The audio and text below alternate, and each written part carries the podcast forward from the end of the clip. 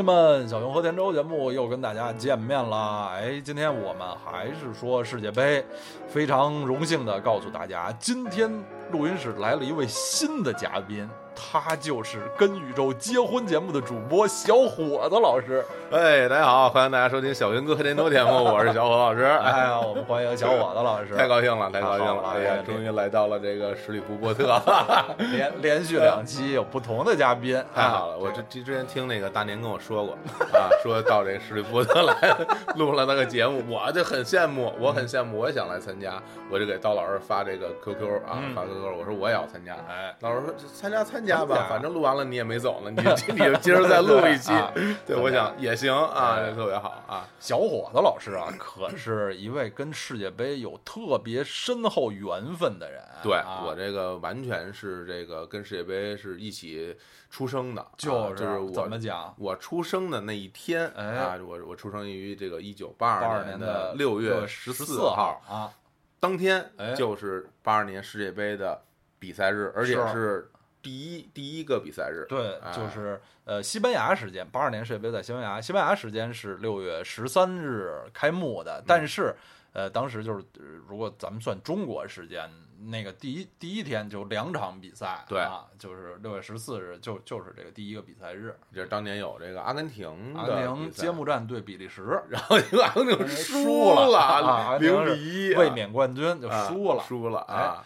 然后这个正日子六月十四号的这场比赛，小伙子老师还记得是谁对谁吗？这不可能记得。不，是记得，我我我也我也我也没看我那个嗯。啊，应该是，哎呀，不真不知道，我因为哎。我只记着阿根廷的比赛哎，啊，就是六月十四号那那场比赛是意大利对波兰，哦，对对对对对对。啊，未来冠军意大利，意大利意大利对波兰那场嗯。比赛，据说特别无聊，踢成了零比零嗯啊。赛地是西班牙西北部的城市，叫维戈 （Vigo） 啊，著名的塞尔塔塞尔塔啊所在地啊。哎，那个时候还挺怪的，为什么这个这个当天比赛日没有东道主的亮相呢？一直到我记得，一直到二零零六年世界杯啊。才改成那个揭幕战是东道主的。哦啊，零一直到零二年揭幕战都是卫冕冠军参加。哦，卫冕冠军。哦啊，对对对对对对对啊，对。对是这样，所以爆出过多次就是卫冕冠军第一场输了这种冷门，经常有啊。啊，是这个东道主第一场还是比较新的事儿。嗯。哎，那么呢，今天我们介绍的队就是和小伙子老师有这种神秘的缘分的一支队，在小伙子老师出生的那天，曾在世界杯上登场竞技的。嗯大家众所周知，意大利队并不能，太惨了。每次说说起都非常惨啊我这。意大利人在世界杯的比赛比赛时候可怎么办呀？对，每天都得就是骂人，对对对对对对，用手来说话。用手来说话。那既然不是意大利队，那就是当时意大利队的对手波兰队了，。波兰队啊，嗯波兰队现在也是一支世界上的很有实力的球队。是我不能说它是一支劲旅吧，对但它的确非常有实力，有有非常多厉害的球员。对啊，波兰队是咱们这个系列节目到现在有小十期了吧？嗯介绍的第二支种子队对，啊，哎是除了第一期介绍了巴西队之之后，那些队都不是种子队。波兰是本届世界杯的种子队，嗯，虽然公认它是这八个小组里除了东道主俄罗斯外最弱的一支种子队，嗯，但是人咱也是种子队啊。就是啊，现在世界排名，国际足联世界排名高居第十九位，那么高啊是非常高的。那挺厉害的啊。这个波兰队上次在世界杯上当种子队，还是一九八六年哦啊。当时他们是因为是八二年世界杯的季军的身份啊，是啊，等等等于说我出生那年，波兰队拿了世界杯第三，啊，那么强啊，争夺第三名，赢了法国啊。哇，这么厉害对啊！这个波兰队，呃，最辉煌的时期就是上世纪七八十年代，他们这个七四到八六年连续参加四届世界杯，其中七四和八二年都是世界杯季军啊，七八年。排第五也挺靠前的，在当时那十几年里，波兰绝对是一支这个世界劲旅啊，那恨不得就跟现在。呃，一提起来说，哎，一说世界杯前四名，对，大家一想就先说啊，德国哈，西班牙，对，巴西，哎，后最后一个就就很难说了啊，法国，法国或者阿根廷啊，意大意大，哎呀，这人太臭了啊！哇，那波兰队，那那那个时候他有什么著名的球星吗？哎，最著名的球星是博涅克啊，博涅克，还有很著名，七四年世界杯最佳射手拉托，拉托啊，还有这个。稍微差什么沙尔马赫、戴纳什么的，也是当当时他们波兰的著名球员啊。那那时候波兰队特别强哦。这个，所以说这个谈起波兰队的时候，有一个那个稍微有点讽刺的是，就是波兰队呃足球呃这个成绩最强的时候，正好是他们这个国家经济比较困难的这个时候。那东欧国家那时候经济比较困难，而。八十年代末，东欧剧变之后，嗯，波兰一直到现在都是那个欧盟经济增长速度最快的国家之一，因为这国家面积很大，对，波兰是个挺大的国家，对，人口也很多，这个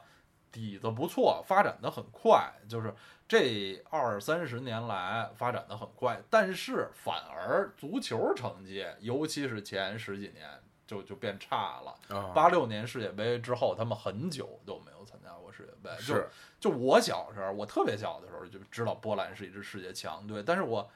就上中学以后，就是比较认真的看世界杯了，根本就波兰队就从大家视线中消失了。我反正我的印象里就没怎么见过波兰队的这种大赛比赛。对啊啊，就真的是，当然他们那个二十一世纪初啊，零二零六啊，连续参加了两届世界杯，但是都。没有什么无声无息的小组就都都被淘汰了啊！真的是到莱万多夫斯基这批人嗯出来，这波兰队才重新的就出现在大家的视野里的。哎，我们这好好说说，而且这个比较有意思啊！这波兰队参加俄罗斯世界杯啊，这件事儿本身就非常有话题性。是，之前一直有报道说什么波兰队什么打算。抵制俄罗斯世界杯啊，因为大家可能众所周知啊，这两个国家在历史上是深仇大恨啊，这血海深仇，恨不得我觉得是世界国家史上可能是就是仇恨最严重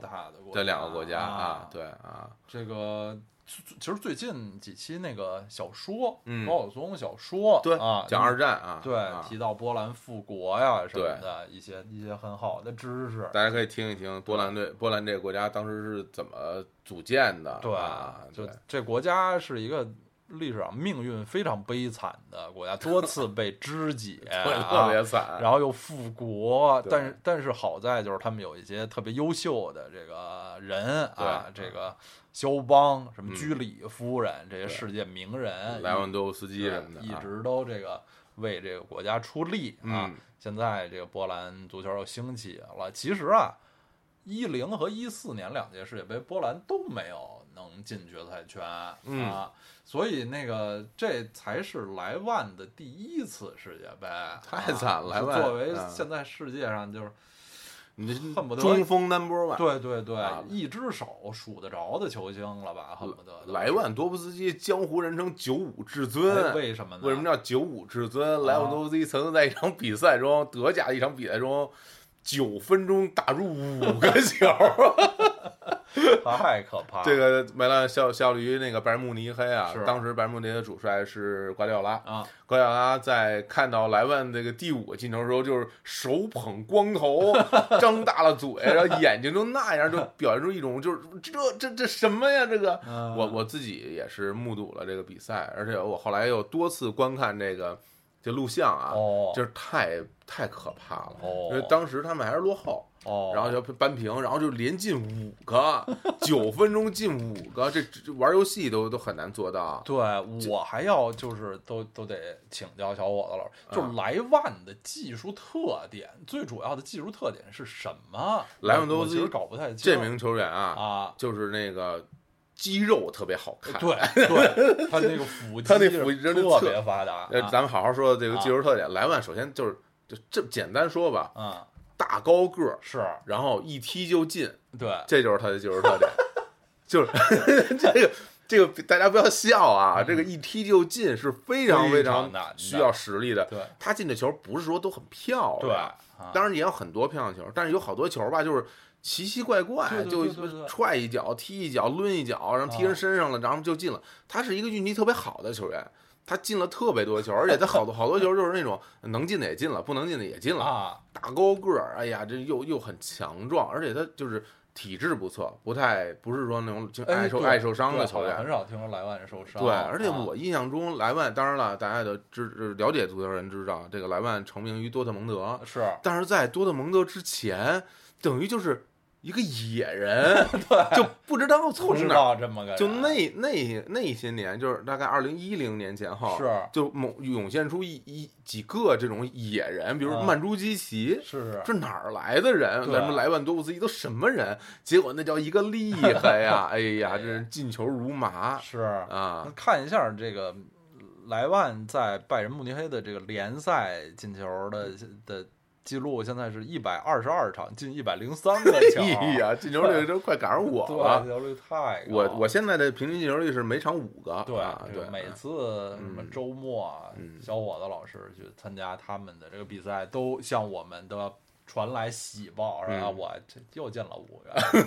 今天今天不好才进了一个，哎，对啊啊，，非常少这种情况，特别少啊。对，但是他在效力多特蒙德之前是在波兰国内效力，对，在啊，波兰国内踢球，什么就波兹坦一个队。对波兹南啊，真是嗯不不太有名儿。对，这名球员应该是当今世界足坛的第一中锋了，应该没有什么可可质疑的超啊超级球星，超级巨星也，是现在波兰国家队的队长。那绝对必须是啊，是，就这么一个大球星的第一次参加世界杯啊，也是很很值得关注。其实说起来啊，今年马上就三十岁了啊嗯，八八、年八月的出生的球员，在我心一心目中他已经成名很长时间是了啊，是，而且就一成名就是就是厉害人对啊，就啊特别牛啊就是顺顺带就来说了莱万就可以说一说这次波兰队他的这个出现历程。好啊，就是波兰队出现的也是就是最大的亮点，最大的关键词就是莱万多夫斯基，哦，因为他在这次他是本届世界杯欧洲区预选赛的最佳射手。哎呀，大家可想而知啊，嗯，哎，他这个最佳射手是进了多少个球呢？就是在在预选赛中，他一个人进了十六个球，哎呀，这十六个球是在九场比赛里打进的，太牛啊了啊其中他在三场比赛中都上演了帽子戏法，对手都是不是人？对，啊就我们前面介绍的一些那个比较弱的队，就是靠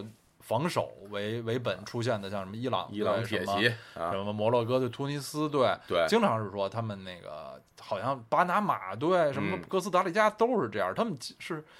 经常是十场比赛进十五个左右的球，对啊，十四五个球，而且最佳射手是三个球，对对对，啊然后就出现了，啊哎，而波兰队就是莱万多夫斯基一个人进了十六个球 啊。太牛了，他是本届这个世界杯选赛欧洲区最佳射手，比 C 罗啊，著名的 C 罗还多进一个球，C 嗯罗是第二，嗯，这个非常了不起的，有这么一位这个呃领军人物啊。当然，咱们还是要回来先先介绍球队，先说一下他的这个主帅，好啊主教练。现在波兰队的主教练叫纳瓦尔卡，今年六十岁。这人呢是肯定是不太有名儿，对于咱中国球迷来说不太有名儿。这次我是专门来查了查他的一些个人的消息，嗯还是挺佩服这人。这人的人生经历很传奇、哎啊！他是出生在波兰著名的这个文化名城，第一旅游城市克拉科夫啊，嗯非常美丽的城市。很来，其实也是出自一个足球世家，很年轻就入选了国家队。他参加过1978年世界杯，就是。我刚过了四十岁生日，就是嗯七八，我是七八年的，就是整整四十年的世界杯了。他今年六十岁，就是哇那那是二十岁，所以他二十岁的时候就作为波兰国脚参加了世界杯，而且表现还很出色啊。哦，可惜的就是这个运气不好，伤病缠身，二十多岁就结束了球员生涯了。我恨不得把腿踢断了，这得啊，是，然后八五年他就移民了美国。哦啊当时波兰还是这个啊，这个东欧剧变之前的情况啊，嗯移民美国肯定也不是一件容易的事儿。嗯然后说在他们在美国干嘛？一边踢业余足球，一边靠什么为生呢？就是当园丁，给这个有有钱人减家树，修剪树花园木里边儿捡对草坪对、浇水啊，靠这个当园丁为生，养家糊口。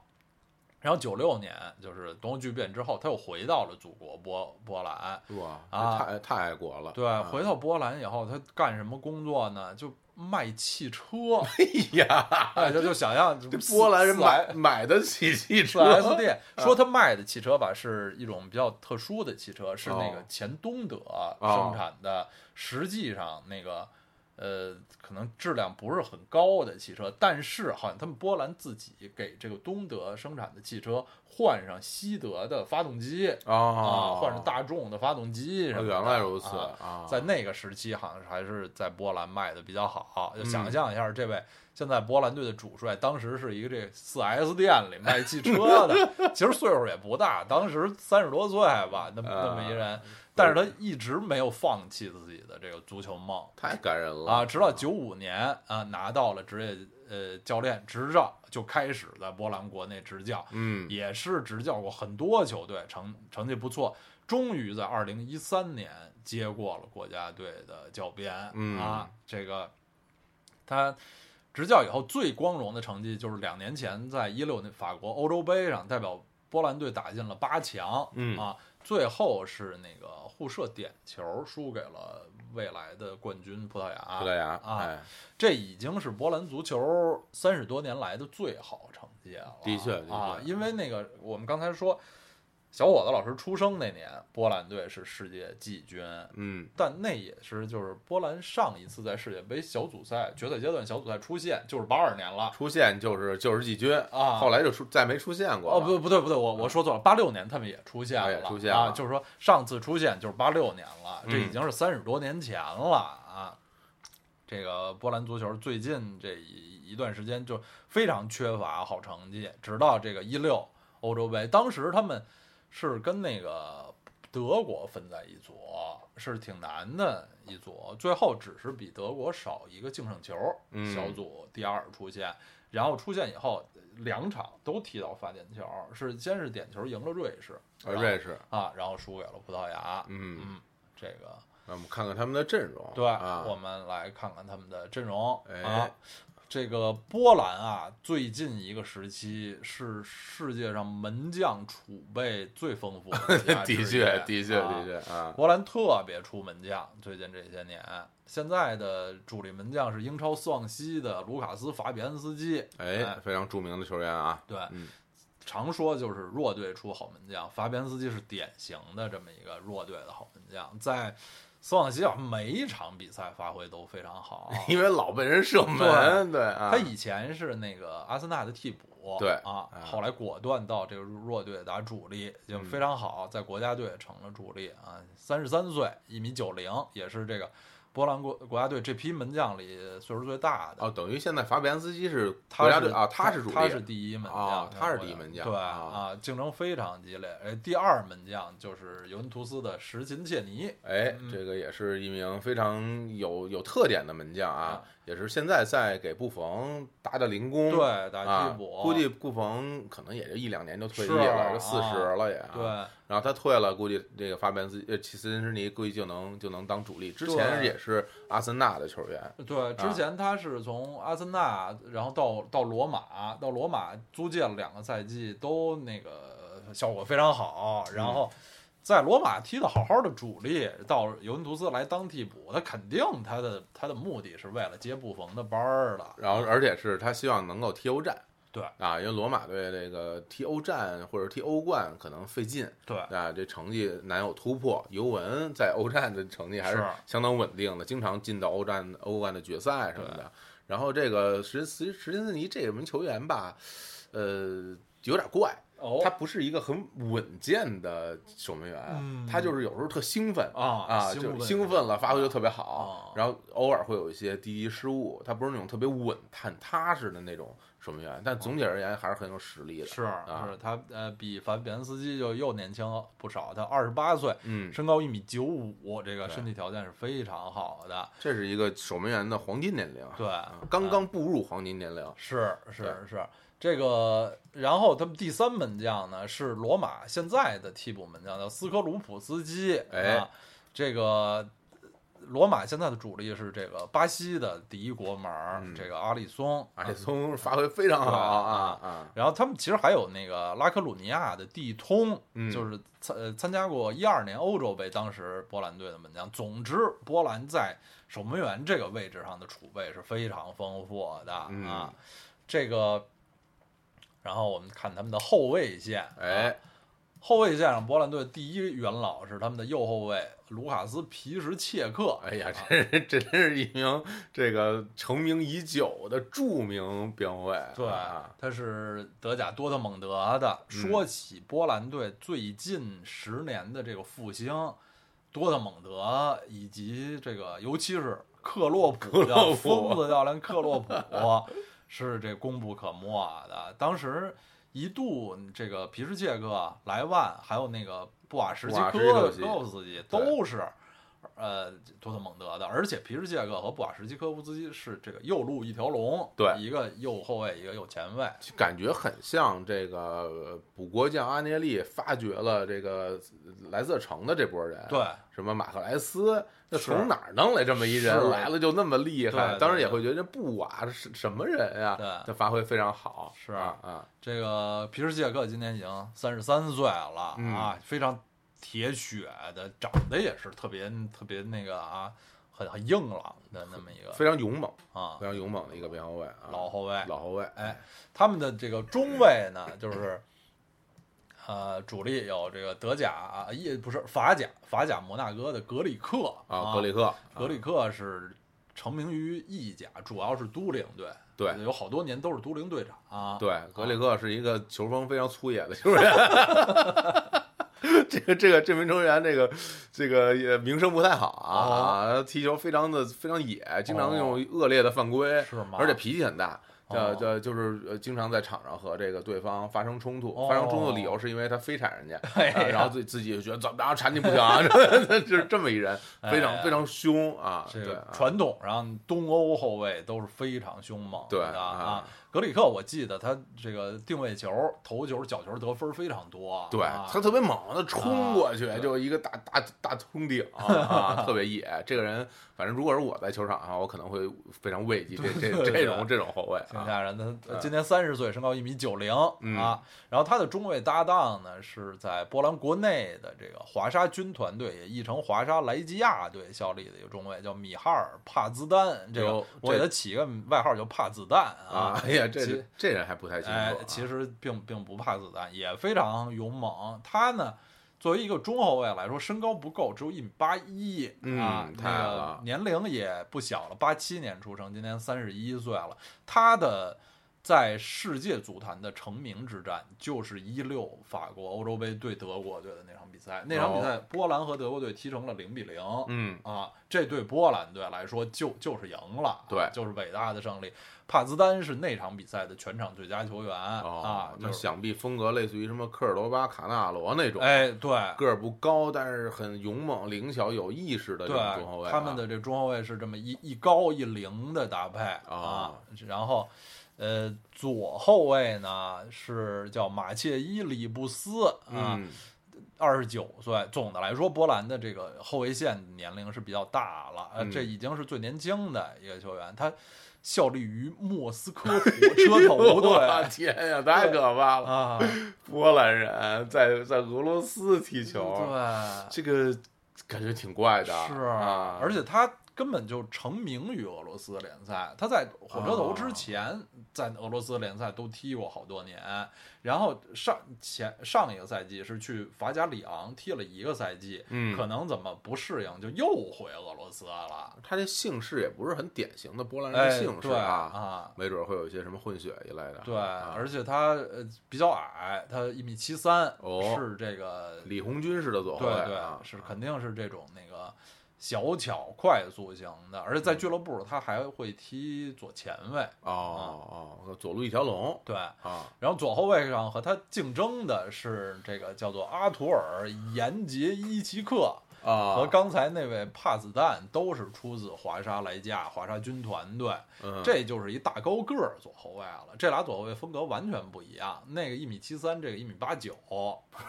这个这个一米八九的左后卫真是很少见。对，这个啊延杰伊奇克其实是就是两年前法国欧洲杯波兰的主力左后卫啊，啊。这个高个儿左边后卫一般会受限于灵巧性对，啊，还有速度。但是一有踢的好的就就对特别厉害，那是特别厉害像格罗索。格罗索，对啊，哎，对，这个波兰后呃后卫线呢是他们这个立队之本，在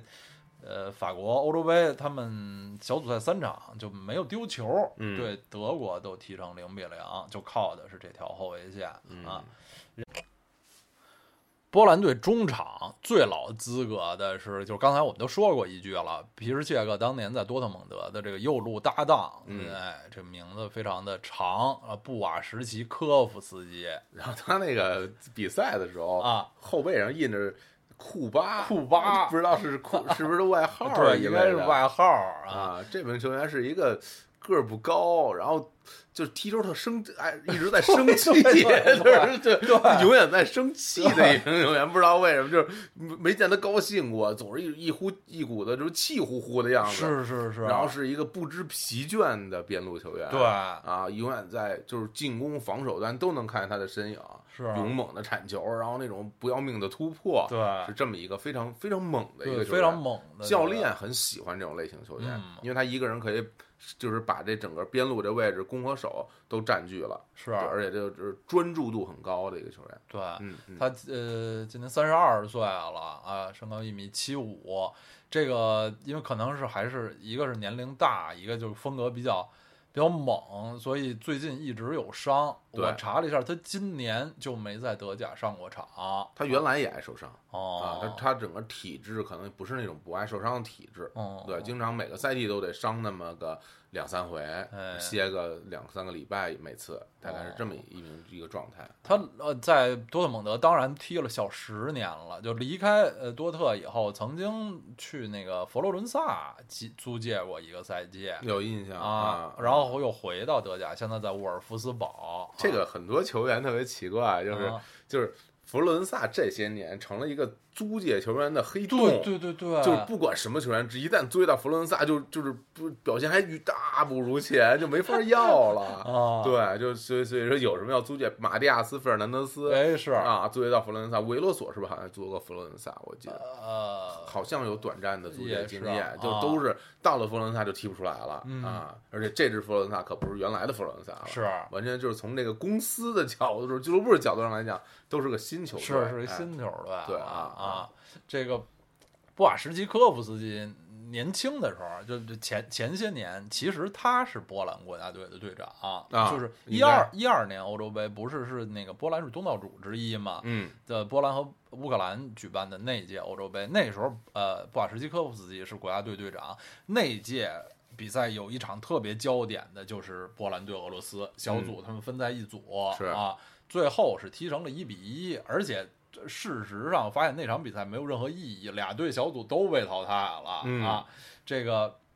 那场一比一，那个一就是布瓦什基科夫斯基进的，哎，有有印象进了球之后也是非常的疯狂啊！非常的激动。他进的球都是那种靠力量的 射门，没有什么灵巧，都是一脚大力射门，斜着就进了那样。对对啊，，这个不知道这个老将还能不能赶上今年的世界杯了。嗯这个波兰人啊是特别笃信宗教的，哦就是对，我们印象中啊，欧洲就是南欧的呃人，意大利、西班牙人，嗯。就是他们天主教特别虔诚，是。啊，这个西北欧稍微差一点儿，但是波兰作为一个这个东欧的天主教国家，波兰人特别虔诚。我去这个波兰的很多教堂，就是一进门儿就经常在那个，嗯啊。就等于是教堂的过厅里，就总有人跪着，哦。就在那儿祈祷，而忏悔。不是老年，很多就是小年轻儿，哦。就在那儿特别的认真的在那儿，可能和神进行交流吧，想有这传统，想必是，哎，这个库巴布瓦什基科夫斯基，据说就是这么一位特别虔诚的球员，每天要用很多时间来祈祷。哦，那祈祷赶紧这伤病快好对啊，对，少受点伤啊。哎，然后这个这个世界杯周期，我刚才是介绍一位老将，波兰中场涌现一位新人小伙子老师，哎因为意甲非常熟，哎，意甲专家啊，啊，这个这名球员呢，这也是现在效力于那不勒斯的一名球员叫叫泽林斯基泽基。林斯基，泽林斯啊基，那不勒斯大家都很熟悉啊，现在这两年在意甲成绩非常好，死亡死亡三三小，特别可怕，莫登斯莫登斯斯啊，呃，因西涅因，西涅，呃，卡列洪，卡列洪啊啊，这这仨人一个比一个矮，而且经常那个被大家这个逗啊，老给他们配那种特高的球童，然后就经常特别坏，经常这球童比比莫登斯还高一头，挡把因西涅完全，挡住住了。伊涅还有经常有什么的刊登伊涅和布冯合影的照片儿一类的这种 啊，因为这些球员有多矮呢？基本上都在一米七以下对，啊，一米六几多一点儿。是所以说这个这泽林斯基在这个呃那不勒斯啊算巨人啊，他现在他接近一米八身高哎啊，他也是一个很有才华的一个一个中场球员啊。嗯，对，他这个一个波兰球员，好像他打根儿就是从意大利开始足球生涯的，我知道他反正是在乌伊内斯，是然后在之在之前就不知道从哪儿来的，因为我们之前也提过，这乌伊内斯的球探网，对对对，是啊那种挖矿式的球探网，不知道从哪儿就能弄来一人。南，尤其是在南美和东欧，啊他的球探网特别特别发达，是总来找了一些。类似于什么委内瑞拉人呐、什么哥伦什么洪都拉斯人，或者啊然后在东欧就从什么波兰呐、什么斯洛伐克啊，是什么这些地方是啊找了一些一些小孩儿过来，然后踢两年踢出来给卖了卖啊，挣点挣钱。钱，对，这也这个泽林斯基也一样啊，从这个乌伊内斯这个成名，后来呢就被租借到了恩波利，哎，在恩波利发挥非常出色哦啊，然后那个后来就被买那不利那不勒斯哦，买走了。那他说明啊，因为那个那不勒斯现在的这个老教练萨里，萨里，啊萨里之前就是能当那不勒斯教练，是因为在恩波利执教对成绩特别好。对就他应该泽林斯基就是萨里从恩波利带来的这么一个啊。萨里在恩波利执教期间发掘了一大批年轻球员、哦啊，这个包括现在在意甲很有名的巴塞利。也啊是在在对，也是在恩波利踢出来的。哦对他的他对于这种年轻球员培养方面有自己非常有独到的见解。哦，对，然后泽连斯基当年我记得还跟什么类，好像跟什么英超的球队也发生过绯闻，哎就说这球员不错，我们要买，最后还是转到了那不勒斯、哦啊。如果我是一名球员在意大利踢球，我是绝对不会去那不勒斯踢球的。我去其实踢去那不勒斯踢球，我我感觉我就每天要被控制啊，我感觉要被要被要被监视着。对，啊那不勒斯那有什么人呀？是，对啊，都都是黑手黑手党。我们啊上上前面一期说日本队说那个酒井一一个酒井在那个马赛效力，说马赛是一个挺危险的城市，对在那不勒斯也是，就说因西涅嗯，都在那不勒斯被偷被抢过好几次啊。在车上被人就是自己开着车被人指拿枪指着脑袋要抢他钱，这叫什么事儿啊？对，抢自己的城市城市英雄。英雄啊，这是啊，这个是比较危险啊。对啊，说起那个呃，泽林斯基曾经和英超传出过绯闻，波兰队也有正经在英超效力的球员，也是他们中场的一位一位名人了，叫克里霍维亚克。克里霍亚哎名字特别好记。对，因为他的他成名啊是在那个。呃，先是在塞维利亚，嗯后来在那个巴黎圣日耳曼，啊在法甲，对，啊都本赛季是租借到这个英超的西布罗姆维奇，那他所属权还是属于巴黎圣日耳曼对，还是属于巴黎的。但是呢，这西西布朗大家知道，本赛季已经差不多就已经降级对了啊。克里沃维亚克来这儿不光没能拯救球队吧，跟着好像状态也也沉沦了，跟着有点儿。嗯，其实他在当年在塞塞维利亚的时候，是一个那种全能、无所不能的全能中场，非常厉害的。人称叫那种叫 B to B。对对对对，就是这个禁区到那个禁区，是我这活儿都能干。对啊，啊，他呃今年二十八岁，岁数也不大，身高一米八六啊，嗯在国家队还是这个中场的重重要的球员啊。他在他们在中场还有一名老将，今年三十岁，是一个这个边路突击手，叫格罗辛斯基格罗辛斯基，现在英冠了，已经是二级联赛了。英冠的这个老虎队就是赫尔城、胡尔城胡尔城啊，啊，是这个波兰队常用的这么一位边路突击手啊，三十岁，身高一米八零。这个这个世界杯周期，他们还有一个那个新人中场，一个新人是小伙子老师肯定有观观察到，本赛季桑普多利亚在意甲踢的呃风生水起，非常好，啊而且有一有一帮小年轻对的啊，还有一个乌是乌拉圭的一个一个一个小中场，对，然后还有一个什么哥伦比亚的小前锋啊，哎，对啊，啊就是其中呢，在这个桑桑普的这批年轻球员里，就有一波兰人，他叫利内蒂，嗯卡罗尔利内蒂。哎，其实说起来这姓儿也不太波兰，对啊啊，他是这个今年二十三岁，身高一米七六啊，现在在桑桑普多利亚已经是主力了啊，嗯从这个出场次数上看，啊超过三十场的出场啊，已经是主力，也都是还有一些进进球的记录，这这名球员，你要是在意甲嗯解说的时候，你都不知道他是个外国人。绝对卡罗尔利内蒂，这利这是一个啊典型的意大利名字。对对对啊啊就像安切洛蒂一样，叫卡罗尔啊。哎，真的啊是吧啊，就是像安切洛蒂一样，嗯哎，就是这个，就说到前锋了。刚嗯才我们已经这个大肆的这个推推荐都不用推荐了啊，大肆吹捧了他们的这个队长核心第一球星嗯莱万。这个波兰队啊，其实近些年也一直在做一个工作，就是给给莱万找帮手，或者给莱万找替补。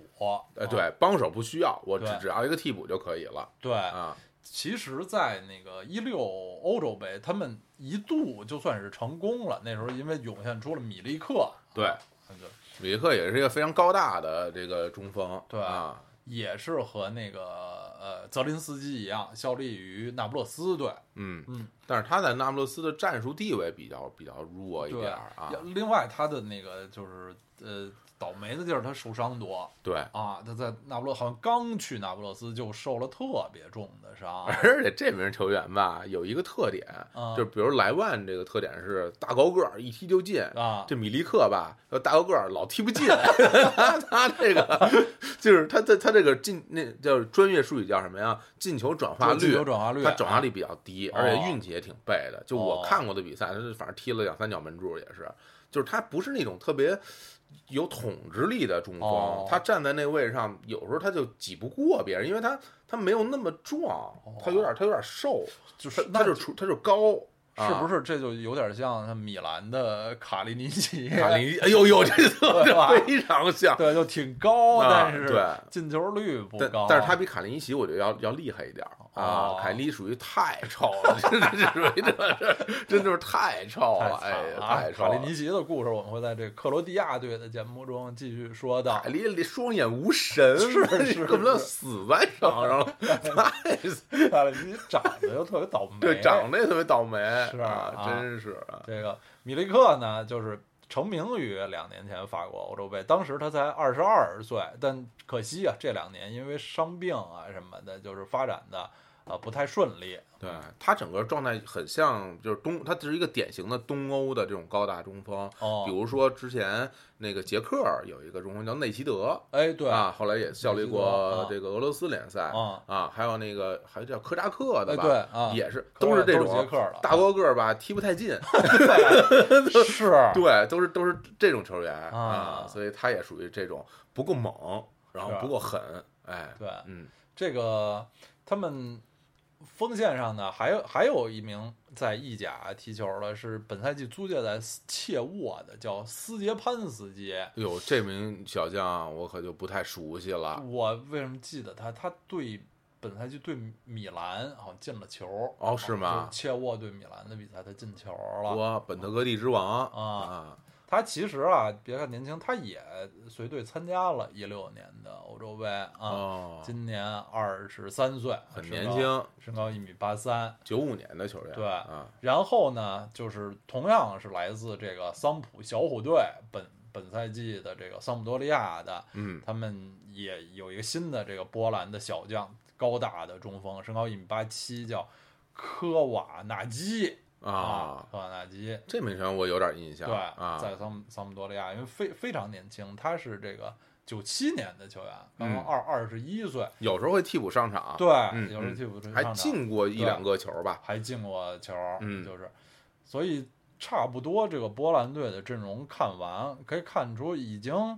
呃，他们新老结合啊，嗯。既有老将，也有新人，算是这个近几十年来波兰足球史上就比较强的一支队了。这这个队其实很像以某一段时期的这个曼联，哎，就是前场靠莱万，后啊场靠门将。曼联前面是前场看靠伊布，后后场靠德亚。亚，对，那其他位置上吧，就就还成，对能踢，但是真正的要决定这个比赛胜负的，是还得看莱万和门将对啊。嗯，那莱万能进那么多球，我觉得在这个 H 组啊，波兰、塞内加尔、哥伦比亚和和日本队嗯是没有人能阻挡住莱万的，我认为啊，哎哎对这些球队的防守也都挺烂的，其实是啊，对，这个本届世界杯对于像那个皮什切克呀，什么就是后后防那几老，然后中场的布瓦什基科夫斯，其实包括莱万，因为莱万今年也三十岁了。是这是他们这一代球员能以这个比较高的竞技状态的踢的最后一届世界杯了，肯定，而且也这个作为种子队也挺光荣。呃，当然了，是在这个自己很很敌对的一个国家比赛，可能有额外的动力，对对，让你们这帮俄鬼子看看。是啊是是啊，这个看他们把这个仇恨化化作动力，看看能不能这个有有比较出色的表现。我我觉得啊我觉得这个组啊波兰队出现的几率很大我也觉得啊，波兰和哥伦比亚出现的几率，我认为是比较大对的。对对，嗯啊，如果正常发挥的话，别有什么咱不不算伤病或者嗯。是红牌停赛一类的这种这种因素啊，是。这这两个队的实力还是明显比另外两个实力要强的。对。嗯啊，嗯，我觉得波兰队如那个出现以后，如果他的那个交交叉的嗯不是特别严峻的话，波兰队打进世界杯八强都是完全可能。再赢一场啊，啊，有戏。对有，戏再往前可能很难。但是就像那个两年前欧洲杯似的，他不也打进了八强吗？对，嗯嗯，对，看看波兰队，这主要是看莱万啊，对看莱万的发，看莱万能不能在这个呃世界杯赛场有过再来点儿那种什么单场进四个、单场进五个这种壮举，因为经经救一救腹肌，经常有这种球员就是在小组赛就进很多球，对对对。比如说 当年世界杯上俄罗斯的这个萨连科萨连科啊啊，这小组赛就已经成了最佳射手了啊一啊，场比赛成最佳射手，对啊嗯，就是一场进四个吧，一一场五个，五个啊啊还有另另一场进了一个，所以他就最佳射手。所以看看这个莱万能不能一场进五个。哎呦，这个日日本队啊，是吧？听到肯定是非常的紧张的啊。因为当年亚洲球队在这个参加世界杯时，经常有这种惨剧，比如说尼日利亚，不是那个沙特当年啊对啊呃，零二年世界杯对德国，被德国队啊，九比一对，踢了特别多特别多，特别啊多。对，啊那韩国队也有惨剧，也是啊，是啊对，荷兰好像是被荷兰哎给屠了一场对，九啊。八年对好像是，所以这次啊要看一看啊，看看波兰队在这个世界杯上的发挥。对，哎，嗯，他们在那个呃，刚才说呃，法国欧洲杯呢，他们是这种进球不太多，但失球特别少，特别稳健的打法。但是嗯，本届世界杯预选赛吧，他们是这种进球特别多，失球也不少，别人进我俩，我进别人仨，这么着获得的小组出线，嗯就不知道最后。呃，这个大赛上呈现出，因为同样是这纳沃尔纳瓦尔卡一个教练带的球队，到时候大赛上呈现出的是那种比较稳健的，还是这次呃预选赛中这种就是狂进球、失球也多的，就嗯不知道是哪个版本的波兰队，反正还是比较期待的。对，嗯好，好，那我们今天就请小伙子老师加盟的第一期节目就录制到这里。太好了，太光荣了。好我我要求啊，以后这个经常来，哎，经常来这经常来，个田州来做客，包括不单单这世界杯节目，哎老汉哥的故事是小伙啊，子老师已经是也是老汉哥方面的这个专专家了，我就听了那么多场，我觉如数家珍。大家都是专家，嗯每一个这个听众都是专家，哎大家都都抢沙发。哎，啊那好了，好好，先到这里，拜拜